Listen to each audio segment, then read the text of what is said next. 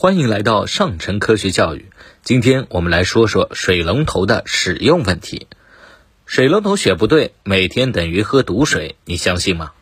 央视曾经播出过一期节目，对十户家庭的隔夜水进行了检测，结果发现三户家庭的水样金属污染物铅超标，而无疑和他们家里的水龙头和自来水有莫大的关系。通常情况下，自来水呈弱酸性，在水龙头中长时间的停留，就容易导致水龙头中的金属污染物并溶解到水中，造成水质污染。长期使用或饮用金属，特别是重金属含量超标的自来水，极有可能对人体造成健康危害。从铅的角度来讲，铅如果超出国际的限量，就容易造成大脑神经系统的伤害。长期饮用含铅的自来水，累积的时间越长，对人体的危害也就越大。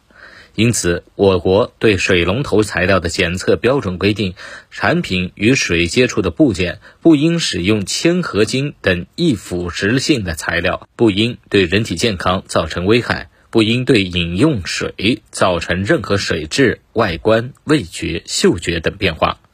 如何选择一款健康、安全又实用的水龙头呢？在挑选水龙头时，首先要选对材质。目前市场上最常见的水龙头材质主要有铜合金、不锈钢等几种。铜合金材质的水龙头的特点是不锈钢、耐用，具有抗氧化和对水有杀菌的作用。缺点是含铅，购买时最好选择正规的品牌，才能保证铅含量不超过国际标准。不锈钢材质的水龙头特点是硬度高、韧性强、不生锈、不含铅。水龙头本身不会对水源产生二次污染。缺点是在制造加工方面难度较高，所以价格要比其他材质的水龙头贵一些。所以我们建议从安全健康的角度上来说。购买水龙头，首选正规品牌的不锈钢材质水龙头，可以跟商家索要国家质检部门颁发的产品认证证书。另外，每天早晨使用水龙头的时候，最好别用滞留在里面的隔夜水。打开水龙头可以先放空一会儿，将这些水用来冲洗卫生间、拖地等等。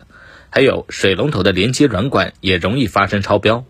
水龙头软管材质的不同，有的很牢固，有的很容易撕开。容易撕开的有可能是二次材料做成，容易发生有机物等超标。